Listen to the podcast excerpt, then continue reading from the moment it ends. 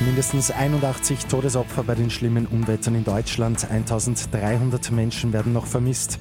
Und in Österreich werden ab nächster Woche die Corona-Maßnahmen wieder verschärft. Immer 10 Minuten früher informiert. 88.6 Die Nachrichten. Im Studio Christian Fritz. Bilder aus Deutschland sind schrecklich, die Situation bleibt dramatisch und weiterhin unübersichtlich. Ganze Orte sind überflutet, es ist eine der schlimmsten Umweltkatastrophen, die es in Deutschland je gegeben hat. Mindestens 81 Menschen sind ums Leben gekommen, allein im Kreis Ahrweiler werden noch 1300 Menschen vermisst. So schlimm die Situation ist, zeigen die Deutschen aber gerade jetzt Zusammenhalt.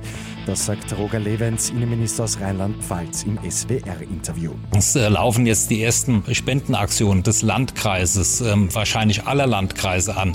Wir werden uns dem anschließen, weil das ist das Geld, das wir am unproblematischsten, am unbürokratischsten ganz schnell auszahlen können. Neben Deutschland sind auch Belgien, die Niederlande und Luxemburg hart getroffen. Auch dort sind schon mehrere Menschen ums Leben gekommen.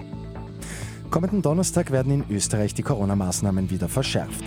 Für den Besuch in der Nachtgastronomie braucht es dann eine Impfung oder einen negativen PCR-Test nicht älter als 72 Stunden. Neue Regeln gibt es auch für den grünen Pass. Diese treten dann am 15. August in Kraft. Das Zertifikat gibt es nur bei Vollimmunisierung, sprich nach der zweiten Impfung. Beim Einfachimpfstoff von Johnson Johnson bei Genesenen und bei Getesteten bleibt es wie gehabt. Ein fünfjähriger Bub aus Wien hat sich gestern bei einem Absturz in der Steiermark zum Glück nur leicht verletzt. Er ist beim Wandern mit seiner Familie in der Wasserlochklamm im Bezirk Lietzen zehn Meter tief abgestürzt. Wie durch ein Wunder hat der Bub aber nur leichte Hautabschürfungen erlitten.